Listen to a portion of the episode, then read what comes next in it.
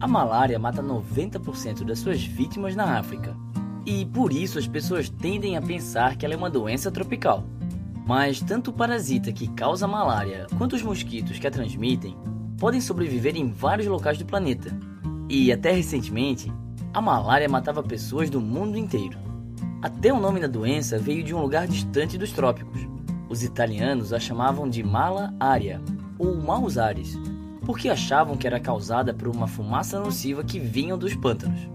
Mas a Europa se livrou da malária, assim como outros lugares de clima temperado, como a América do Norte, a Austrália e o norte da Ásia. Isso acontece em partes porque os países temperados se desenvolveram mais rapidamente. À medida que as pessoas drenavam áreas úmidas para utilizar na agricultura, os mosquitos perdiam seus locais de reprodução.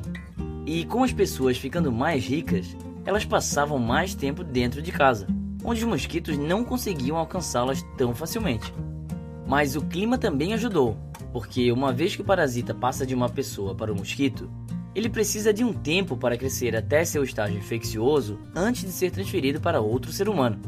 Quanto mais frio o clima, mais lentamente ele se desenvolve, e abaixo de 15 graus Celsius, ele não consegue chegar até esse estágio infeccioso.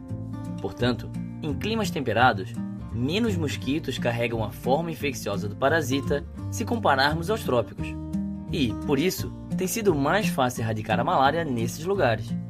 Nós até conseguimos eliminar a malária em alguns países tropicais, mas na África, a malária tem sido especialmente difícil de combater.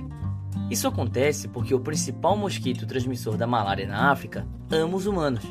Ele morde a nossa espécie quatro vezes mais do que morde outros animais enquanto mosquitos portadores de malária fora da África mordem outros animais com mais frequências do que mordem os humanos.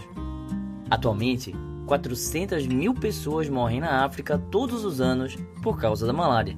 Mas, graças a um aumento no número de pessoas usando mosquiteiros, esse número caiu pela metade do que era 15 anos atrás. Agora, se vamos ou não ser capazes de eliminar totalmente a malária na África, bem, isso vai ficar no ar.